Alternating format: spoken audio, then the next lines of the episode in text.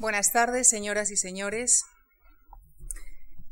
No existe una explicación fácil para el genio o el talento. Existen y los aceptamos como facetas de la fuerza creadora. Pero más allá de explicar las aptitudes y capacidades estéticas de determinados creadores, también es interesante reconstruir y definir el carácter que a las mismas acompaña. Esta cita, que es del escritor A.J.A. Simons, describe muy bien la esencia del ciclo que iniciamos esta tarde, que analizará a personajes o modelos emblemáticos no solamente desde su creatividad, sino sobre todo desde su singularidad y su particular visión del mundo como una respuesta a la sociedad de su tiempo. El análisis de cuatro de estos arquetipos literarios estará a cargo de otros tantos escritores. En primer lugar, e inaugurando este ciclo, nos acompaña esta tarde Fernando Sabater, para hablarnos del libre pensador. El próximo jueves, Félix de Azúa analizará la figura del dandy. Luis Antonio de Villena, el martes 27, nos hablará de los bohemios y malditos, y José Carlos Llop lo hará de los estetas el jueves 29 en la clausura de este ciclo. Permítanme, pues, señoras y señores, en primer lugar, agradecerles a ustedes su compañía, esta tarde y dar juntos nuestra bienvenida a Fernando Sabater, quien ha tenido una vez más la generosidad de ocupar la tribuna de esta fundación. Filósofo, ensayista, novelista, dramaturgo, articulista, profesor. No es fácil resumir en pocas líneas una semblanza de Fernando Sabater, quien hasta el año 2008 ha sido catedrático de filosofía en la Universidad Complutense de Madrid y anteriormente lo fue en la Universidad del País Vasco. Fernando Sabater ha publicado más de 50 obras donde destaca su producción ensayística sobre temas políticos, literarios y filosóficos. Obtuvo el Premio Nacional de Ensayo en 1982 por La tarea del héroe. Son también obras suyas Nihilismo y acción, Ética para Amador, Apología del sofista, Caronte aguarda, La infancia recuperada, El jardín de las dudas, El gran laberinto y La vida eterna, entre otras ha sido galardonado con el premio 2008, Planeta 2008 por su novela La Hermandad de la Buena Suerte. Agradeciéndole una vez más su presencia esta tarde, les dejo ya con Fernando Sabater, quien seguramente nos explicará esta tarde por qué opina que todo pensar que no es libre no debe llamarse pensamiento. Muchas gracias.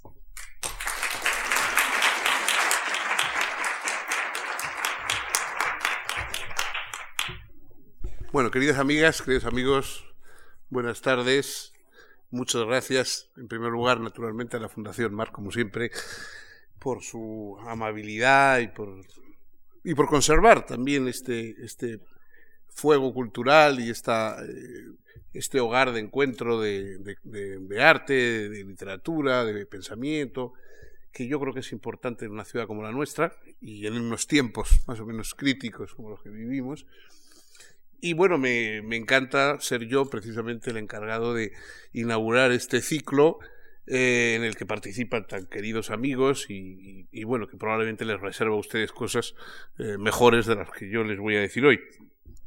Me encargaron hablar del libre pensador, eh, que es una figura, como saben ustedes, pues que está para nosotros, para en general, ligada al siglo XVIII, XIX, eh, tiene un perfil relativamente determinado que voy a esbozar para ustedes, pero quizá luego también merezca la pena hablar del libre pensador hoy.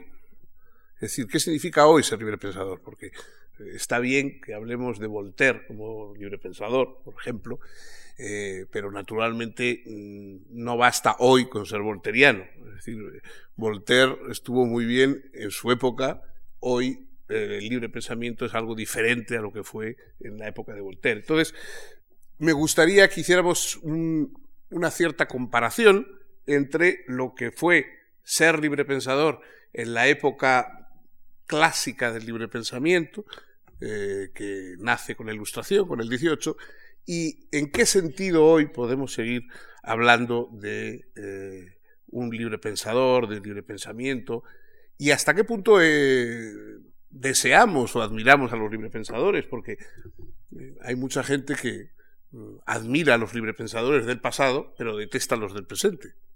Eh, cuando, eh, cuando se habla del libre pensamiento, pone los ojos en blanco, si se está hablando de las, los enciclopedistas o del pasado, pero en cambio cuando se encuentran o se tropiezan así en vivo con un libre pensador actual, les parece un personaje detestable, subversivo, peligroso, ambiguo y todo lo demás. Bueno, entonces eso es lo que me gustaría trasladarles a ustedes esta, esta ambivalencia en que todo el mundo está a favor del libre pensamiento, pero luego a no todo el mundo le gustan los libres pensadores cuando, cuando los encuentra en vivo y en directo. Por supuesto, el, la idea del libre pensamiento eh, o de la expresión libre penseur, libre, pensador, eh, está situada para nosotros históricamente, es un, un, término que tiene una ubicación histórica en el siglo XVIII, más o menos en los comienzos de la Ilustración. ¿no? Eh, los, los, enciclopedistas, los que llaman también esprit fort, los, los espíritus fuertes, los que se valían por sí mismos, eh, los ilustrados, son los primeros librepensadores. Es decir, frente a un pensamiento tutelado, tutelado por la tradición, por la religión, por la autoridad, por eh, los prejuicios o los dogmas, como ustedes quieran. En cualquier caso, un pensamiento, digamos, que está amparado por un mundo de creencias compartidas que no se ponen en duda. No quiere decir esto que todos los pensadores que a lo largo de los siglos hayan aceptado ese mundo de creencias sean desdeñables. En la Edad Media no abundaba el libre pensamiento, pero nadie va a dudar de la importancia del pensamiento de un, eh, de un Santo Tomás o de un Dante, que eran pensadores no libre pensadores en el sentido moderno del término, ni mucho menos, eran pensadores eh, cristianos, pensadores con una fuerte, con un fuerte componente de fe, eh, que no ponían en duda un dogma y unas autoridades espirituales, etcétera, y que sin embargo llevaban a cabo una labor intelectualmente nada desdeñable. O sea, no, lo que pasa es que eh, cuando ya se inicia la modernidad, el pensamiento eh, empieza a romper amarras con las tutelas anteriores. Es decir, empieza a considerar que ya no basta concitar a la autoridad como una eh, como un argumento de peso para tener que aceptar o, asumir una teoría. Cuando Galileo, por ejemplo, eh, con su telescopio más o menos rudimentario, eh, vio los eh, satélites que giraban en torno a Júpiter y en fin, vio que había, que había más astros en, el, en, el, en nuestro sistema solar del que tradicionalmente se reconocían, pues había una serie de, sabios ortodoxos de la época que, que, se negaban a aceptarlo. Decían, no, no, Aristóteles no menciona esos, eh, en fin, esos astros que usted dice, no, no figuran en ninguna de las obras canónicas. Entonces, claro, Galileo decía, no, pero mire usted por el telescopio, no, no, déjese de autoridades. No, la autoridad era una cosa seria, o sea, uno mira por los telescopios, incluso se fía de sus sentidos y se puede equivocar, pero hay unas autoridades intelectuales que son fiables y que de eso sí que no se puede dudar. Entonces, uno acepta esas autoridades y se niega a dejarse llevar por su propia autonomía intelectual o por, por, su experiencia, etc.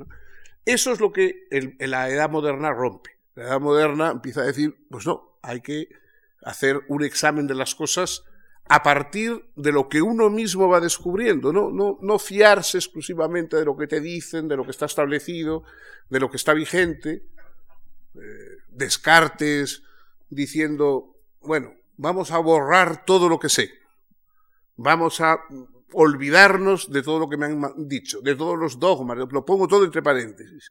No quiere decir que Descartes no fuera, un hombre impío, digamos, no, no, simplemente decir, bueno, vamos a suponer que no me lo creo. Entonces, ¿qué? ¿Qué puedo yo saber por mí mismo? Si me dejo aparte todas las cosas que obligadamente comparto con otros. El cogito, etcétera, son planteamientos que le vienen a Descartes intentando buscar una roca firme donde volver a aposentar, a, fijar el, pensamiento que eh, antes estaba establecido en la tradición. La roca en que se establecía antes el pensamiento era la tradición y una serie de autoridades canónicas indiscutibles. Durante mucho tiempo, en la Edad Media, si se decía el filósofo dijo como argumento, quería decir que Aristóteles, o la interpretación que se daba a Aristóteles, argumentaba tal o cual cosa. Y eso ya era una razón por la cual no había más que decir. Si el filósofo lo había dicho, el filósofo eh, era un argumento que no se podía discutir. Eso se acaba. Y la, quizá la expresión más concreta sea en el famoso texto de Kant, que evidentemente es un ilustrado, pero ya es un ilustrado de una época no primeriza. En el texto ¿Qué es la ilustración? de Kant, cuando Kant pues establece la famosa eh, ese párrafo inicial de su texto que es la ilustración, que dice eh, sapere aude. La ilustración, sapere aude, atrévete a saber. Atrévete a saber tú. No atrévete a repetir, atrévete a, a, seguir transmitiendo lo que te han dicho, sino atrévete a saber tú, tú por ti mismo. Atrévete tú a entrar en el salón oscuro del conocimiento y encender la luz por ti mismo. La ilustración es la humanidad que se atreve, se atreve a salir de su minoría de edad tutelada y a pensar por sí misma. a partir de la ilustración, alguien, hombres adultos, personas adultas, se atreven a, a pensar como tales. Porque antes las personas adultas tenían que pensar como niños que estaban tutelados por sus ancestros, por los, por los mayores y en un momento determinado, por fin, se deciden a, no, yo voy a pensar por mí mismo, como un adulto. Me equivocaré, pero me arriesgo a ello. Claro, evidentemente esto mm, estaba acompañado de, un, de una nueva serie de descubrimientos científicos, una figura como la de Newton, por ejemplo, que rompió tantos con tantos dogmas de, la tradición clásica y que de alguna manera hizo ver las cosas de otra manera. Es eh, pues eh, es una figura que inspira a los, a los ilustrados. Los ilustrados pues se, se, animan a pensar por sí mismos cuando ven que un talento como el de Newton, que nadie puede dudar que es un genio, pues piensa eh, de una manera distinta a la que han pensado la tradición clásica. Y de alguna forma esto lleva a esa querella muy característica, como saben ustedes, del siglo XVIII, XVII y XVIII, que es la querella de la pugna entre los antiguos y los modernos. Es decir, había gente que era partidaria de que los buenos eran los antiguos de que de verdad los que sabían, los que conocían, los que tenían una visión del mundo tal, eran los antiguos, que los modernos son todos unos eh, chapuceros, unos estafadores, unos, unos indocumentados, y los que son al revés, los que piensan que son los modernos realmente, los que tienen un conocimiento verdadero, fundado, científico, etcétera, y los antiguos pues son un conjunto de supersticiones, tanteos, errores. esto mm, no solamente en el terreno científico, sino también en el terreno de las formas clásicas. Hay que imitar las obras clásicas y que entonces pues cada, cada poema, por ejemplo, que se hace todavía Voltaire que es muy Voltaire es por unas para unas cosas es muy libre pensador y otras cosas era muy clasicista, ¿no? Y si se le ocurre hacer un poema de homenaje a, a, a Enrique IV, la Enríada, pues lo hace basándose en la Eneida y basándose en la Farsalia. No, no, no se atreve a romper con esas fórmulas. Y, sus tragedias, pues son tragediones que hoy nos resultan a nosotros mm, invivibles, eh, y son tragediones basados en lo que él creía que eran las formas que había que imitar. A él le parecía que un personaje como Shakespeare era un tipo de un mal gusto espantoso, porque rompía con las, con las formas establecidas. Entonces, eh, a pesar de ser un espíritu abierto y nuevo, etcétera, pues Voltaire no entendía un espíritu como Shakespeare, porque Shakespeare era un espíritu prácticamente libre pensador. Es decir, no era un libre pensador en el sentido de que tenía teorías de libre pensamiento, sino que ejercía en el terreno dramático que era el suyo, un libre pensamiento que pues rompe todas las convenciones anteriores y instaura las que muchas de las cuales todavía vivimos nosotros. Bueno, esta querella entre los antiguos y los modernos, en el terreno estético, en el terreno del conocimiento científico, filosófico, pues llega hasta Fontenelle, llega hasta, finales del XVIII. Y, y expresa bien esa pugna por sacudirse la tutela de los anteriores. El pensamiento no puede ser libre si tú tienes que pensar dentro de una falsilla, de, una, de unas pautas que están establecidas de antemano. Lo mismo que todos los sonetos tienen que tener un número determinado de versos un número determinado de sílabas, y no hay, no, no, hay sonetos cortos, como decía aquel que decía, yo voy a hacerle usted un soneto cortito, pues bueno, no, todos los sonetos son, tienen la misma longitud y tienen la misma, y tienen el mismo tamaño. Eh, Mm, de la misma manera, el pensamiento tenía que someterse también, era un pensamiento, digamos, rimado, o sea, tenía que someterse a unas pautas de, de, formas y había cosas que no se podían poner en cuestión. La modernidad eh, cada vez más va rompiendo con todo eso. Y por supuesto, un monumento como la, eh, como la enciclopedia de Diderot es quizá la reunión de la puesta en cuestión de todo lo que se sabía antes. La gracia de la enciclopedia de Diderot y d'Alembert no es tanto eh, el invento de cosas nuevas, sino la puesta en cuestión de todo lo que se sabía hasta la fecha. Cada uno de los, de los, eh, de los ítems que figuran en la enciclopedia, cada una de las palabras de la enciclopedia, pone en cuestión un saber y se burla y hace bromas, ironías, dobles sentidos, etcétera, con el saber establecido sobre esa cuestión. Y esto es lo que da su aire característico precisamente a, la enciclopedia. El libre pensamiento, es decir, yo sobre esto no me creo lo que usted dice. El escepticismo es el comienzo de la sabiduría. Bueno, se supone las últimas palabras de Diderot eh, después, de, después dijo pásame la compota cuando estaba en la mesa con su hija y se murió. Pero antes había dicho el escepticismo es el comienzo de la sabiduría. Y el escepticismo como comienzo de la sabiduría es efectivamente el comienzo del libre pensamiento. El comienzo del libre pensamiento es decir, no me lo creo. No me lo creo. Es decir, pongo en cuestión algo que todo el mundo da por hecho que hay que asumir. A veces es decir, eh, el libre pensamiento puede ser eh, parodiado, ¿no? Es decir, eh, claro, a nosotros ahora nos parece muy bien la gente que ponía en cuestión las supersticiones medievales, por ejemplo. Pero, en cambio, pensemos que, que nuestro mundo hoy, lo mismo que el mundo de Dante, no ponía en cuestión pues, los principios religiosos, es decir, los interpretaba de una manera o de otra, pensaba que había papas buenos y papas malos, pero fundamentalmente aceptaba el mundo religioso sin ponerlo en cuestión, porque era una cosa de, sentido común, eh, era lo que había que pensar, pues hoy nosotros la ciencia nos pasa lo mismo.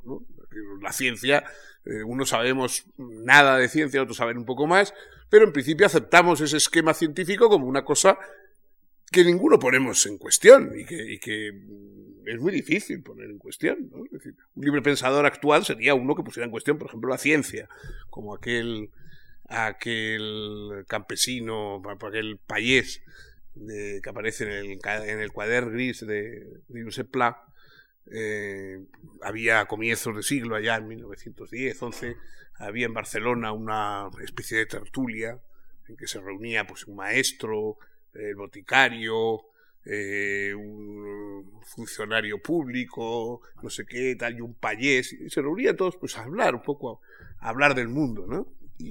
El maestro pues era un hombre ilustrado, muy, estaba muy a favor de la ciencia moderna, mientras que el payés era muy renuente y más bien crítico con, con la ciencia. De modo que un día en la tertulia, según cuenta Pla, llegó el maestro ufano y dijo, ha dicho el observatorio que mañana habrá un eclipse a las tres. Y el payés dijo, ya será a las tres y cuarto.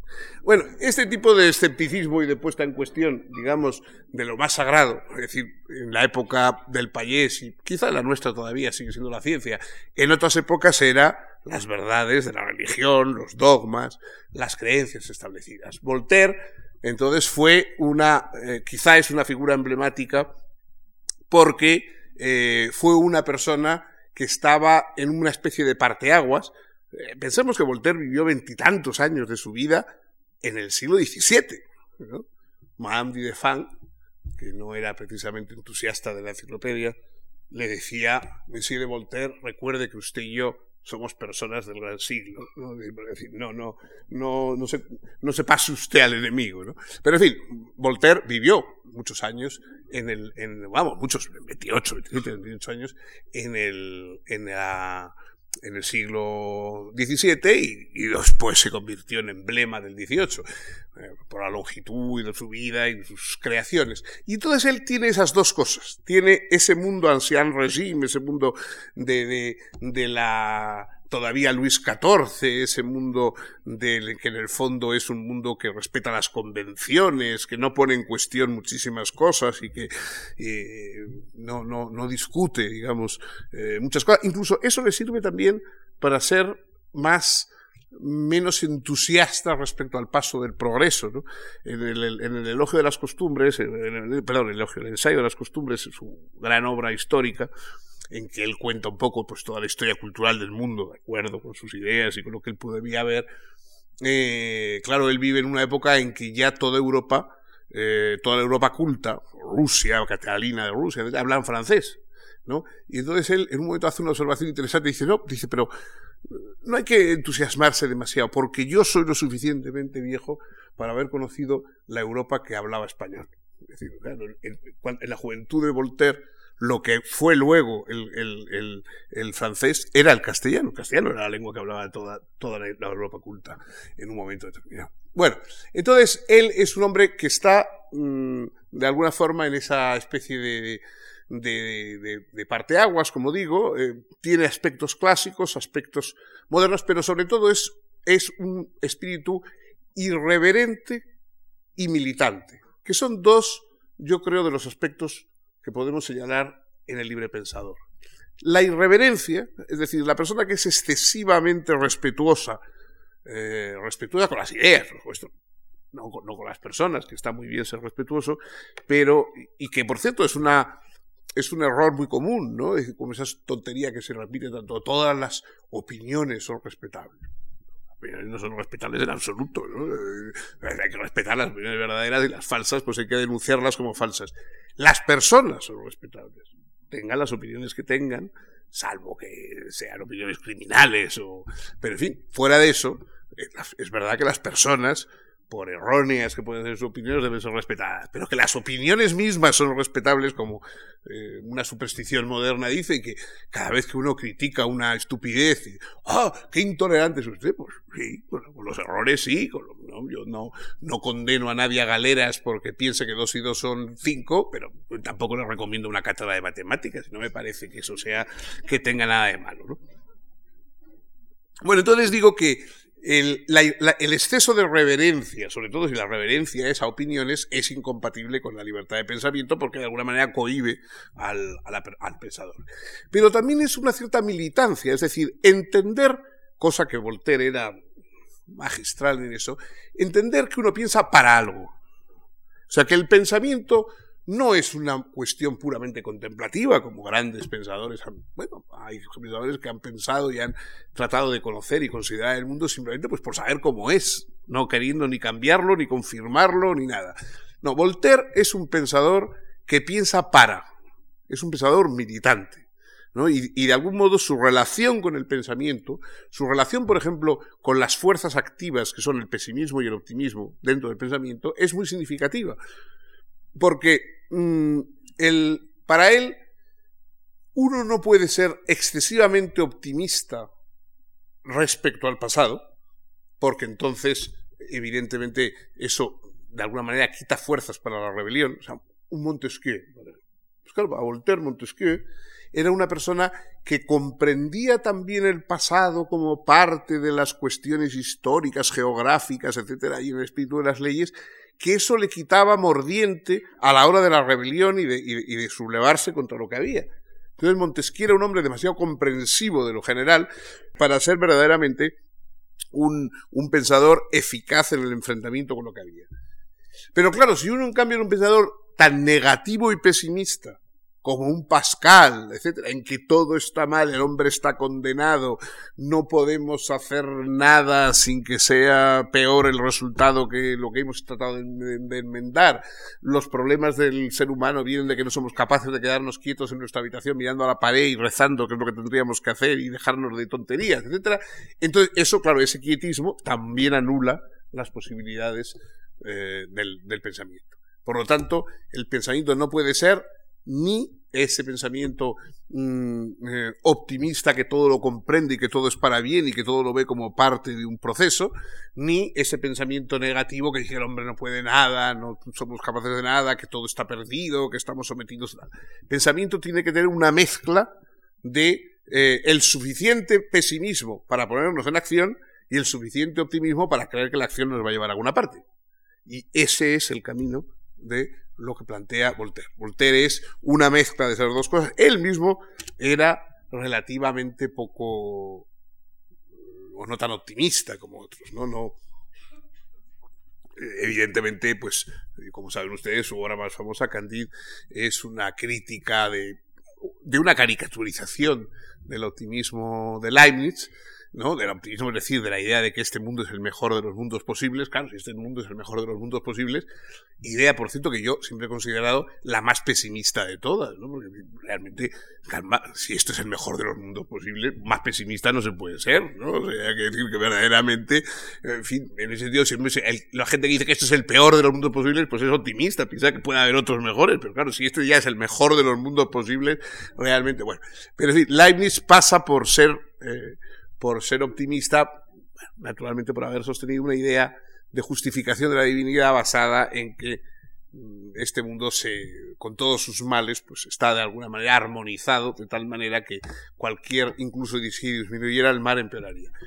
Esto a Voltaire no le parece bien, pero Voltaire, por otra parte, pues era una persona que llegó a escribir El paraíso terrestre es donde yo estoy y, en fin, cosas de estas, ¿no? Él era una mezcla de un... Él era activo, era optimista lo suficiente para emprender acciones, eh, gracias a eso se enfrentó al, eh, en el caso Calas pues con toda la jurisprudencia y con todas las instituciones de la época eh, intervino es decir porque el primer intelectual público el primer intelectual que se consideró a sí mismo como una especie de fuerza moral capaz de enfrentarse con las instituciones establecidas etcétera eso no había ocurrido nunca es decir, antes un pensador, un escritor, pues siempre hablaban a un público cautivo, ¿no? Eh, es muy importante para el libre pensamiento el referirse también o dirigirse a personas que también son libres de escucharte o no escucharte. Los profesores hablamos, y eso desde el medievo, ante un público cautivo, un público que no tiene más remedio que escucharnos si quiere aprobar y si quiere pasar la asignatura, pues tiene que resignarse a aguantarnos. Eh, el cura, en el púlpito, habla a un público resignado que si quiere ir al cielo y salvar sus almas y cumplir con el precepto dominical, pues tiene que escuchar el sermón del cura, etcétera. Pero en cambio, los, en el 18 aparece un tipo de escritor que escribe para gente que no tiene ninguna obligación de oírte. Y por eso hay que intentar ser seductor e interesante. ¿No? Es decir, por ejemplo, el que habla para las mujeres, que antes no eran público que escuchaba cuestiones intelectuales, pero claro, en el 18 sí. En el 18 los grandes salones intelectuales pues son salones de, llevados por señoras, Madame de Femme, Madame de Lepinas, todos los demás. Entonces, eh, uno va a ese salón y allí en el salón pues están una serie de señoras encantadoras, cultas, etcétera, pero naturalmente no tienen la más mínima obligación de aguantar al pelmazo de turno que llega con sus teorías. Entonces, si uno llega y empieza a aburrir a la gente contando una teoría, la señora muy amablemente, abanicándose, se aleja y se va a la otra punta y te dejan solo. Entonces, para conseguir que te hagan caso, tienes que tener algún tipo de encanto, algún tipo de gracia, algún tipo de chispa, etcétera, etcétera.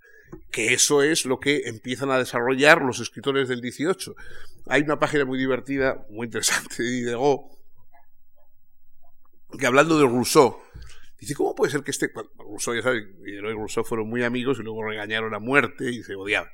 Entonces, pero Diderot siempre, hay un momento al final, ya cuando estaban muy regañados, que dice este tipo que todo lo que dice son absurdos y disparates y que, en fin, que tú lees un libro suyo y después cuando lo piensas cinco minutos es que todos son un atajo de sofismas y de, equivocaciones y que no se puede tal.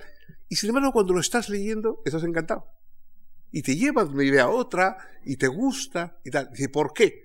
Dice, porque Rousseau eh, aprendió a hablar y a expresarse con señoras toda la vida desde pequeño estuvo rodeado de mujeres. Y entonces, como tenía que ser encantador para que le hicieran caso y para que tal y cual, acabó por ser persuasivo, y porque es verdad, se crió entre mujeres mayores que él, la Madame de Barans, etc. Y, ese esfuerzo por interesar a alguien a quien tú deseas y que no tiene ninguna obligación de hacerte caso, te convierte en elocuente. Voltaire, por ejemplo, también era un, experto, digamos, en contar las cosas de acuerdo con, eh, el, criterio de que la señora les interesara, ¿no? Y, inventaba pues anécdotas y cosas que, bueno, no sé, pues esa cosa, yo que no sé nada de física, a lo mejor ustedes, algunos de ustedes tampoco, pues yo lo único que sé de Newton es eso de la manzana que se cae del árbol y tal y cual. Bueno, no hubo ni manzana, ni árbol, ni nada. Es una cosa que inventó Voltaire para explicar la teoría de la gravitación a las señoras, quiero decir, ¿no? Es el tipo de cosa que, que, en aquel, que se inventaban, ese tipo de anécdotas que se, que se, que se hacían fácil y bueno, y que tenían un sentido, ¿no? Es decir, la enciclopedia, por ejemplo, se defiende gracias a que hay un público, no un público de profesores, no había ningún profesor, ni escribiendo, bueno, muy pocos, ni escribiendo en la enciclopedia, ni, ni recibiendo la enciclopedia como suscriptores. Entre los suscriptores de la enciclopedia era gente corriente, abogados, notarios, militares de graduación media, etcétera, médicos, esos eran los suscriptores. Esos son los que mantuvieron la enciclopedia y la ilustración. Es decir, un público del honnête homme, como decían los franceses, de la gente decente, la gente la gente que no es ni el que tiene que vivir pegado al terrón dándole con, un, con una azada, cosa que ahí ese pues tiene poco espacio para el pensamiento y tal y cual, ni el profesional, el cura, el religioso, el maestro, el no sé qué, que ya están dentro de una línea determinada. Personas que se interesan por la cultura, pues de una manera abierta, de una manera curiosa, escéptica, etc. Eso es fundamental para el libre pensador, porque el libre pensador habla para ese tipo de gente. No es un profesor, no es un, no es un teólogo, no es un doctor, es alguien que habla para un público tan libre de escuchar o no escuchar como él es libre de hablar o no hablar, de argumentar o no argumentar. Ese es el origen del libre pensamiento en la ilustración. Esos son los libre pensadores que trajeron eh, la gran revolución intelectual del 18 y finalmente la gran revolución, no solo intelectual, sino muy real, de la revolución francesa. Bueno, primero la revolución norteamericana, ahora eh, yo un ratito antes de venir a hablar con ustedes he estado viendo la toma de posesión del presidente Obama que naturalmente pues cita ha citado los padres de Filadelfia, los padres fundadores, etcétera, los Jefferson, los tal, que son que eran todos ilustrados, todos librepensadores. ¿no? Jefferson, por ejemplo, pues era un librepensador. Es curioso, es decir, y eso es una cosa que hoy no se repite suficientemente. Eran mucho más ateos y mucho menos religiosos los padres fundadores en Estados Unidos que en Francia. ¿eh? Es decir, eran, eh, realmente los Jefferson, etcétera, eran personajes mucho más críticos con la religión y mucho más críticos cuando tuvieron el, en el norte de África los incipientes de Estados Unidos el, eh, su problema con, con, los, los reinos eh, árabes, etcétera, de allí, eh, el, el, entonces presidente Adams, cuando habló, con, envió unos enviados para hablar con los ahí, con los árabes y tal, y dijo, bueno, ustedes no crean que nosotros somos especialmente cristianos, esto son unas cosas de los europeos, nosotros somos una gente que somos pragmáticos, y queremos tener un comercio aquí libre y no se preocupen ustedes mucho de religión, a mí, a nosotros, tú de ser musulmán nos parece muy bien y tal, ¿no? Y Jefferson, pues lo mismo, ¿no? Cuando hubo el debate allí, mientras estaban preparando los papeles aquellos los del Federalist, los, los, los primeros fundamentos, digamos, de, de la que fue la Constitución americana, y entonces había gente que trataba de que los ateos no pudieran ser ciudadanos de pleno derecho, no pudieran votar, ¿no? Todavía, como eh, quizá recuerden ustedes, en el ensayo sobre la tolerancia de John Locke, del 17, Locke, que es el ensayo sobre la tolerancia, es una obra fundamental que luego Voltaire retoma, etcétera, en el 18, pero Locke, claro, era tolerancia religiosa, es decir, la tolerancia entre protestantes, anglicanos y eh, cristianos. Curiosamente, los católicos, propiamente de, observancia eh, papista, y los ateos estaban excluidos por Locke de su tolerancia, porque claro, él pensaba que no eran fiables desde el punto de vista político. Es decir, un papista dependía de un gobierno exterior al gobierno inglés, ¿no? y un, ateo no podía jurar, porque no era fiable su juramento. se juraba entonces sobre la Biblia, sobre, sobre las Sagradas Escrituras, y claro, un ateo no era fiable. Entonces, eh, esa, esa, duda, eh, amparada con una figura como la de Locke, se traslada a Estados Unidos, y en Estados Unidos se discute esto, y entonces... Eh, Jefferson eh, hace una introducción, una intervención memorable sobre el tema diciendo, a mí, mientras mi vecino no robe mi bolsa o quiebre mi pierna, me da igual si cree en un Dios, en tres o en ninguno. Es decir, claro, a mí mientras mi vecino no me perjudique mis intereses económicos, o no me, me, agreda y me, me, ataque, a mí me da lo mismo que sea religioso, no religioso, etcétera, etcétera este tipo de, libre pensamiento eh, no llega a las constituciones eh, europeas hasta muy tarde. este tipo de laicidad tarda mucho en entrar en Estados Unidos. En cambio, está desde el inicio de los padres fundadores en, en Estados Unidos. Bueno, entonces digo, este, este espíritu es el espíritu de ruptura, que en principio, sobre todo, es un espíritu de ruptura con el gran con el gran marco de pensamiento tradicional que es la religión. Por eso hoy cuando hablamos de librepensadores, tenemos en general la tendencia a considerar que el librepensador es la persona no creyente, no religiosa, crítica con la religión establecida, etc. Claro, eso ha sido así porque el pensamiento vigente establecido fundamentalmente era religioso en la época eh, clásica.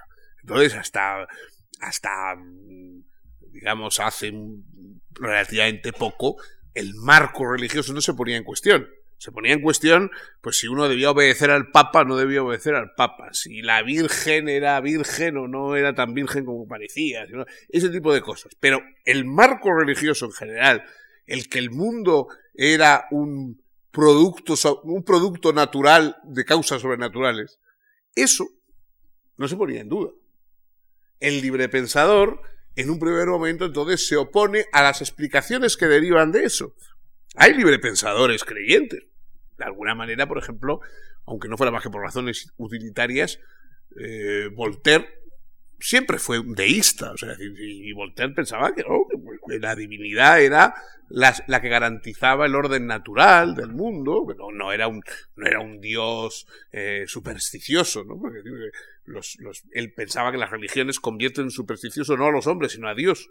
Entonces, el Dios verdadero no es un Dios supersticioso, es un Dios racional, es un Dios, es un Dios de organizador, etcétera, etcétera. Pero mm, no era ateo, ¿no? Y sí, él se oponía y criticaba fuertemente a los autores ateos como Dolbach y como Helvetius, etcétera. Pero eh, es verdad que el choque con el poder intelectual además de mundano establecido, que era la Iglesia, y del marco general, que era la religión, pues era obviamente el camino del libre pensamiento. Ahora, yo les decía que había que, en nuestra época quizá había que ver las cosas un poco de manera distinta, ¿no? Porque hoy, por ejemplo, el libre pensamiento ya no puede ser simplemente meterse con, con la religión, por mucho que ahora parezca que efectivamente vuelve y, que eh, vuelve a tener una influencia o a pretender tener una influencia pública, ya cuando parecía que más o menos estaba convertida en un asunto privado, que había personas religiosas y que no lo eran y no, no era una obligación pública, digamos, bueno, parece que hay un revival así un poco preocupante de la religión, pero en general todavía diríamos es difícil imaginar que hoy libre pensador es solamente el, que piensa en contra de las teorías religiosas. Más bien sería el que piensa en contra de otro tipo de teorías, de teorías, eh, por ejemplo, científicas, ¿no? Es decir, bueno, del que simplemente pone en cuestión la obligación de que los científicos sepan siempre más de todo, no de lo que estudian realmente, sino de cualquier otra cosa que los demás. Claro, hay una superstición moderna en que, eh, no sé, en, la época clásica, un sabio era quien sabía vivir, no quien sabía matemáticas o física. Es decir, si uno eh, sabía mucha geometría o mucha astronomía o mucha física, pero luego vivía de una manera desastrosa, no controlaba sus pasiones, era un bruto con los demás, etcétera, etcétera, pues nadie lo consideraba un sabio. Se le consideraba un erudito, era un personaje, eh, digamos, más o menos original o extravagante, porque tenía conocimientos, pero no se le consideraba un sabio. Sabio era el que sabía vivir. Y de hecho, pues, eh, por ejemplo, en la época de un Séneca, etcétera, cuando se hablaba de alguien, eh, un filósofo, no se hablaba de, un filósofo porque hubiera escrito obras de filosofía. Muchos de los que eran considerados filósofos en aquella época no habían escrito una línea. Eran filósofos porque vivían como filósofos. Porque se comportaban de una manera que los demás consideraban filosófica. Es decir, vivían una vida consciente, una vida deliberada, una vida que no era pura rutina, sino reflexión sobre lo que hacían pero no tenía que ver eso que fueran más o que tuvieran una acumulación de conocimientos mayor que los demás, etcétera, etcétera. Esa concepción ha cambiado completamente. Entonces hoy consideramos que sabio es cualquiera que tiene un premio Nobel, aunque luego sea un perfecto canalla, ¿no? Y de hecho, claro, hay casos de personas que efectivamente son grandes expertos en un campo microscópico de la realidad, y que luego se les pide su opinión sobre política, sobre cultura, sobre no sé qué, de la cual no saben nada, porque ellos lo que saben es sobre ese asunto limitado y concreto que han trabajado. La idea entonces de rebelarse contra esa especie de dictadura de la ciencia es decir, bueno, mm, una cosa es saber vivir, una cosa es conocer eh, lo que son los fines de la vida y otra cosa es ese buen conocimiento de las herramientas, de los instrumentos, de los medios, que es lo que la ciencia nos permite y nos, da. Otra, otra diferencia es que, naturalmente, un libre pensador de la antigüedad, hasta el 18, luchaba por liberarse de las tiranías del pasado. El pasado era tiránico. El pasado imponía sus normas, imponía sus, reglas, etc. Hoy las más peligrosas tiranías son las tiranías que vienen del futuro. Eh, Chesterton, que escribió páginas muy divertidas sobre estas cuestiones, dice, el único librepensador auténtico es aquel cuyo intelecto está tan liberado del futuro como del pasado. Es decir, el verdadero librepensador es el que tampoco tiene miedo a lo que, al futuro. Es verdad, nosotros hoy no vivimos obsesionados tanto por el qué dijeron, sino por el qué dirán. Es decir, es el, lo, que, lo que viene, el futuro. Los, los jóvenes, eh, sobre todo a las personas, los intelectuales provectos, digamos, como yo, eh, la pasión por agradar a la juventud es la más notable. ¿no? Es decir, uno, eh, en fin, los intelectuales, eh, ahora aquí que no nos oye nadie, eh, somos como las putas, vivimos de gustar. Y entonces todos queremos gustar a la mayor cantidad de gente posible porque eso es bueno para el negocio. Y claro, mm, saber que vas a desagradar a un amplio margen, sobre todo a gente joven, que son los clientes del futuro, porque claro, esos, esos son los clientes del futuro, eso es una cosa a la que poca gente se arriesga. Entonces Chesterton decía, no, lo más difícil no es enfrentarse a las viejas tiranías del pasado, llenas de telarañas dejadas, sino las tiranías del futuro, primaverales, risueñas, ¿no? Lo mismo, decía él, que no tiene ningún mérito enfrentarse con su abuela, pero es más difícil enfrentarse con su hijo. Claro, lo que nos da miedo no es nuestra abuela, sino nuestro hijo. Lo que nos da miedo no son las, las, las tiranías del pasado, sino las tiranías que vienen las tiranías del futuro, las tiranías de alguna manera que nos desplazan de ese mundo en el cual todos queremos tener un buen puesto, que es el mundo que viene. nadie se conforma con decir yo he sido el has been, el que yo he estado allí en el pasado, eso no le interesa a nadie. Yo quiero tener plaza en, el espectáculo de mañana. Y en el espectáculo de mañana, si tú contrarías a los que van a administrar el espectáculo de mañana, pues es más difícil que, te encuentres ahí.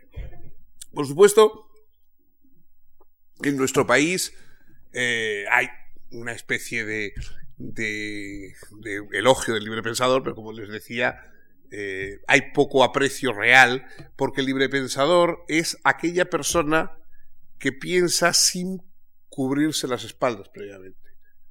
Es decir, eh, aquí se dice, fulano es muy independiente, pero normalmente si lo miras de cerca quiere decir que es independiente de uno de los dos grandes bloques intelectuales, políticos, etcétera, que hay en nuestro país, no del otro. Entonces, hay gente que es insobornable, crítica, eh, voces que se alzan y que claman sin temer, pero contra uno de los dos lados, mientras que en cambio están amparados, eh, aceptados, premiados, eh, etcétera, etcétera.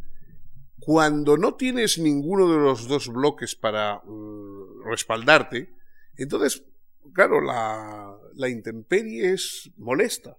Y verdaderamente, eh, o unos u otros, esa idea de, la idea esta de que españolito que vienes al mundo, te guarde Dios, que una de las dos Españas va a ganarte el corazón, claro, lo, malo es decir, ¿y si te la hielan las dos? Es decir, ¿y, ¿y los que se enfrentan con las dos? y que de alguna manera no les convence ninguna de las dos y por lo tanto tienen los perjuicios de cada una de las dos y no tienen las ventajas de al menos tener el amparo de que ya que te hiela una media España el corazón, la otra media te lo calienta. Pero si no tienes ese sistema de calefacción eh, hemipléjico, pero, pero por lo menos que compensa un poco el frío de la otra media parte, entonces ¿qué? Ese es el problema. Y eso es, digamos, hoy lo que de verdad mide un libre pensador. Un libre pensador, cuando yo siempre que veo a una persona ya de edad que dice es un personaje muy independiente, insobornable y no sé qué, y le elogian tanto a la derecha como a la izquierda, malo. Porque a los librepensadores es aquellos a los que no elogia ni la derecha ni la izquierda, no a los que los elogian los dos. Esos autores que en nuestra época ya han alcanzado una especie de consenso porque se les han caído los dientes y no muerden a nadie, y entonces todo el mundo los elogia, los premia, etcétera, lo mismo la derecha que la izquierda y tal, esos, digamos, no tienen problema. El problema lo tiene todavía aquel que como tiene dientes, no, no gusta ni a unos ni a otros, porque puede morder a los dos, es decir, porque examina las cosas como si no se comprometiera desde el principio con uno de los dos bloques. Eh, se intenta vender las ideas en bloque.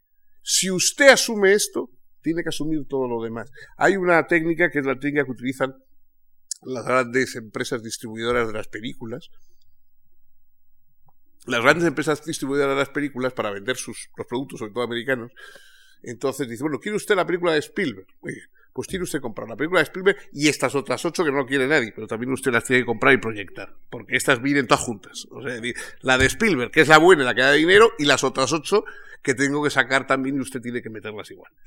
Eh, este criterio se emplea mucho ideológicamente. Dice, ah, piensa usted eso, luego también pensará esto y esto, y dice, pues no, Solo pensaba eso. Es decir, todas estas otras cosas que según usted van juntas, que forman un solo perfil ideológico, si usted es de estos, pensará esto, y si usted es de aquellos, pensará lo otro, en bloque, eso no es, eso en el fondo es el pensamiento realmente totalitario. El pensamiento totalitario es que, por ejemplo, la persona que es un auténtico vasco o un auténtico musulmán o un auténtico católico, o un auténtico no sé qué, tiene que tener unas ideas religiosas, unas ideas políticas, unas ideas sociales, una forma de comportamiento, una forma de vestirse, unos gustos sexuales, todo va junto, todo va en bloque. Y si te sales, inmediatamente causas una desazón, porque ellos piensan que todo tiene que ir unido.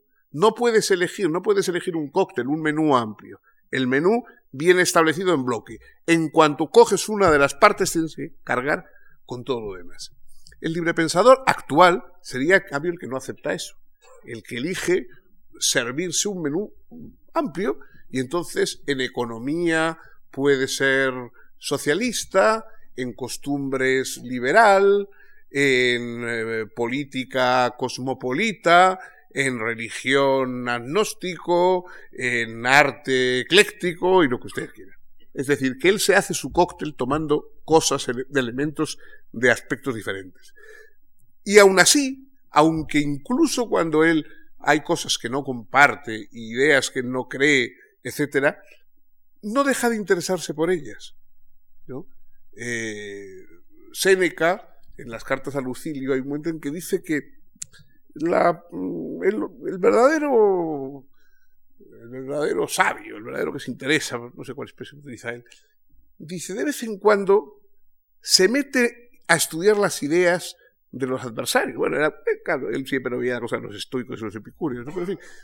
Eh, a veces, dice, a mí me interesa irme a ver las cosas que piensan los contrarios a lo que pienso yo.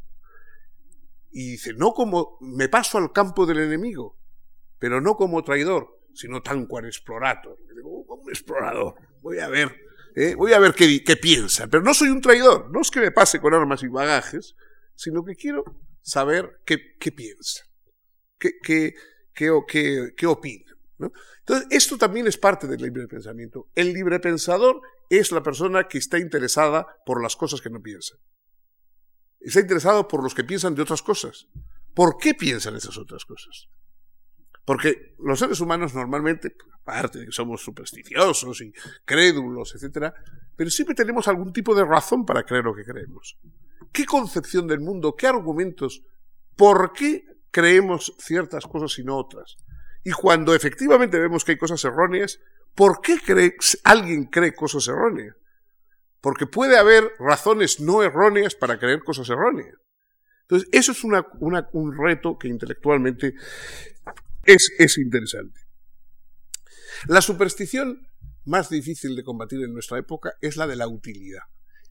Viene del pasado. Ya, por ejemplo, un, pensador como Voltaire también está sometido a que las ideas sean útiles o no. A Voltaire una idea que no es útil no le gusta, no le parece bien. Y eso en nuestra época es en nuestra época es clásico, es decir, todo lo que no es útil es indefendible. Por ejemplo, si uno quiere atacar a la pena de muerte o la tortura, cosas que parece que hay razones de principio, digamos, para rechazar, sin embargo, el argumento suele ser, la tortura no sirve para nada. No, lo que se consigue por medio de la tortura no sirve para nada. la pena de muerte no es realmente disuasoria. Los países que tienen pena de muerte, como Estados Unidos, tienen luego más delitos que hay. La violencia terrorista, ¿no? A mí una de las cosas que más me irrita cuando se oye hablar a las personas más o menos bien intencionadas, adversarios del terrorismo, dicen la violencia inútil del terrorismo. ¿Cómo va a ser inútil? Primero, la violencia terrorista no es, todo menos inútil, es utilísima y a los terroristas les va de fábula ejerciéndola, si no, eh, evidentemente no la ejercerían. Pero vamos, esa idea de que para que sea malo tiene que ser inútil. Porque claro, si uno dice, no, no, la violencia terrorista es utilísima, oiga, de lo más útil. Entonces, claro, todo el mundo dice, caramba, pues entonces, ¿qué vamos a decir en contra? O sea, ¿cómo puede uno oponerse a algo que está probado que es útil? O sea, el, verdadero libre pensamiento es el que dice, sí, sí, eso es utilísimo. O sea, la violencia, por ejemplo, es útil, por eso está prohibida. La violencia es utilísima. Si yo quiero conseguir los favores de mi vecina que ni me mira cuando me cruza en la escalera, o si yo quiero conseguir dinero de un banco en el que no tengo nada ingresado, o si yo quiero conseguir que los mm, compatriotas obedezcan mis caprichos políticos que no me harían la violencia es útil, claro que es útil. Es que si no la ejerzo, no sé cómo voy a conseguir lo que quiero. Entonces, lo que habría que aceptar es decir, bueno, pues es utilísima y mala. Y el mundo está lleno de cosas perfectamente útiles, extraordinariamente útiles y rechazables. Cosas que por muy útiles que sean hay que rechazar. Esto va en contra de las creencias más acrisoladas de nuestra época.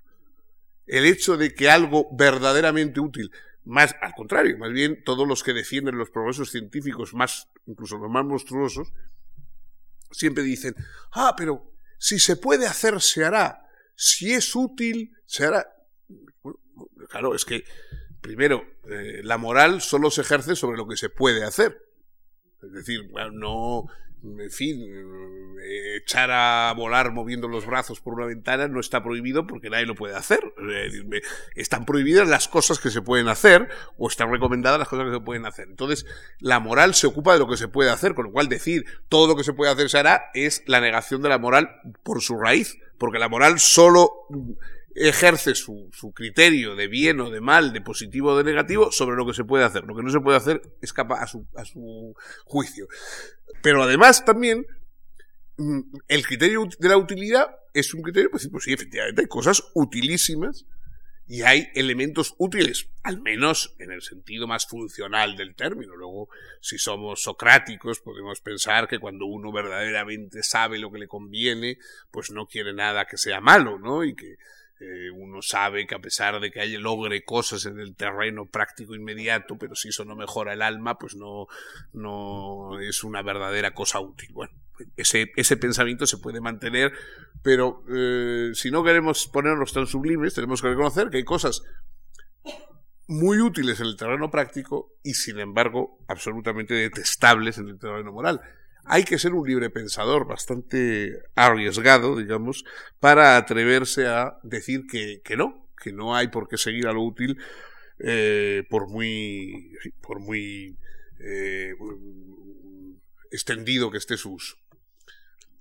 Por supuesto, otra de las cosas que tienen que huir o aceptar los librepensadores es que al librepensador siempre eh, te asimilan a otros que han dicho, etcétera, etcétera. O sea que cuando tú sostienes una teoría, el resabio de aquel antiguo argumento de autoridad, oiga, que Aristóteles dice lo contrario que dice usted.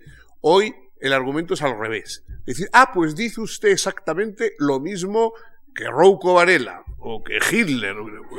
Bueno, pues yo no sé, yo supongo que Hitler opinaba igual que yo, que dos y dos son cuatro, y no voy a cambiar de criterio solamente por llevar a contra y por fastidiarle. Quiero decir, eh, en otros campos, pues sí, discreparé de él, en eso no.